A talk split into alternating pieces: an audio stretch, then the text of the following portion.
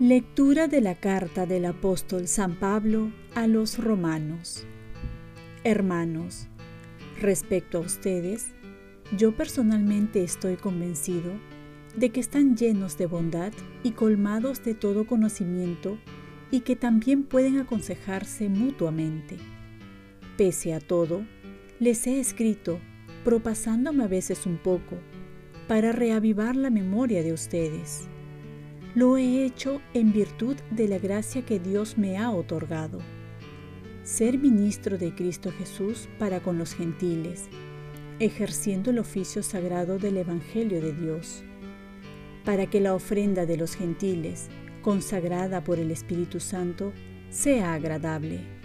Así pues, tengo de qué glorificarme en Cristo y en relación con las cosas que tocan a Dios. En efecto, no me atreveré a hablar de otra cosa que no sea lo que Cristo hace a través de mí en orden a la obediencia de los gentiles. Con mis palabras y acciones, con la fuerza de signos y prodigios, con la fuerza del Espíritu de Dios, tanto que, en todas direcciones, partiendo de Jerusalén y llegando hasta la Iliria, he completado el anuncio del Evangelio de Cristo. Pero considerando una cuestión de honor, no anunciar el Evangelio más que allí donde no se haya pronunciado aún el nombre de Cristo, para no construir sobre cimiento ajeno, sino, como está escrito, los que no tenían noticia lo verán, los que no habían oído comprenderán. Palabra de Dios. Salmo responsorial. El Señor revela a las naciones su victoria. Canten al Señor un cántico nuevo, porque ha hecho maravillas. Su diestra le ha dado la victoria, su santo brazo. El Señor revela a las naciones su victoria. El Señor da a conocer su victoria revela a las naciones su justicia, se acordó de su misericordia y su fidelidad a favor de la casa de Israel. El Señor revela a las naciones su victoria. Los confines de la tierra han contemplado la victoria de nuestro Dios. Aclamen al Señor tierra entera, griten, vitoreen, toquen. El Señor revela a las naciones su victoria. Lectura del Santo Evangelio según San Lucas. En aquel tiempo, Jesús dijo a sus discípulos, Un hombre rico tenía un administrador a quien acusaron ante su señor de malgastar sus bienes. Entonces lo llamó y le dijo, ¿Es cierto lo que me cuentan de ti? Entrégame el balance de tu gestión porque quedas despedido. El administrador se puso a pensar, ¿qué voy a hacer ahora que mi señor me quita el empleo? Para trabajar la tierra no tengo fuerzas. Mendigar me da vergüenza. Ya sé lo que voy a hacer para que cuando me echen de la administración encuentre quien me reciba en su casa. Fue llamando uno a uno a los deudores de su señor y dijo al primero, ¿Cuánto debes a mi señor? Este respondió, 100 barriles de aceite.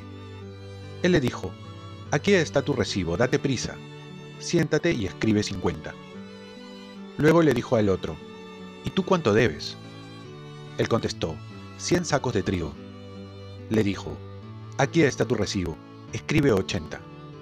Y el amo felicitó al administrador injusto por la astucia con que había procedido.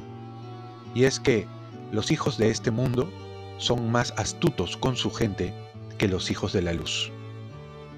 Palabra del Señor. Paz y bien. También puedes poner tus habilidades al servicio del Evangelio. Aquí Jesús pone un caso de soborno, una palabra tan vista en las noticias.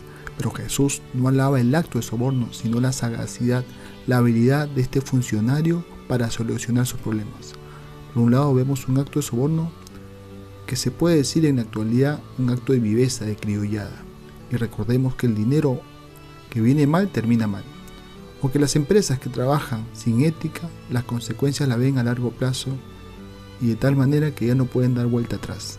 La corrupción siempre ha existido en los hijos de la oscuridad y ha corrompido a los hijos de la luz.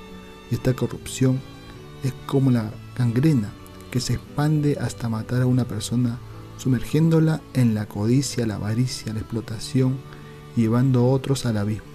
Las coimas, por más pequeñas que sean, no se justifican. Aquí se ensucia tanto el que la da como el que la recibe.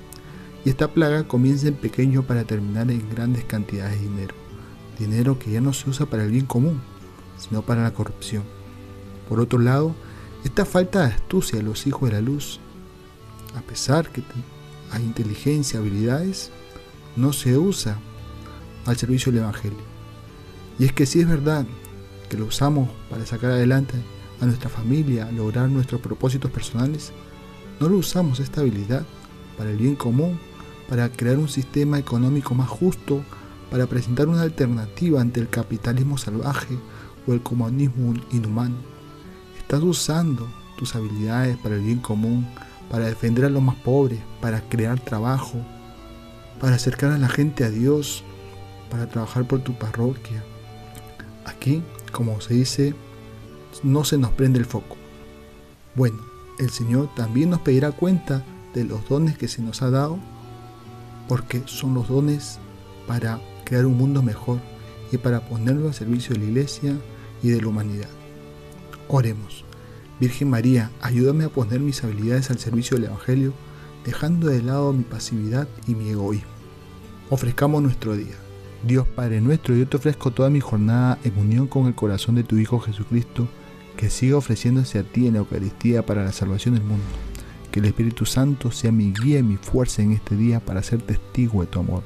Con María, la Madre del Señor y de la Iglesia, te pido por las intenciones del Papa con San José Obrero te encomiendo mi trabajo y mis actividades de hoy para que se haga en mí tu voluntad y la bendición de Dios Todopoderoso, Padre, Hijo y Espíritu Santo, descienda sobre ti. Cuenta con mis oraciones que yo cuento con las tuyas y que tengas un santo día.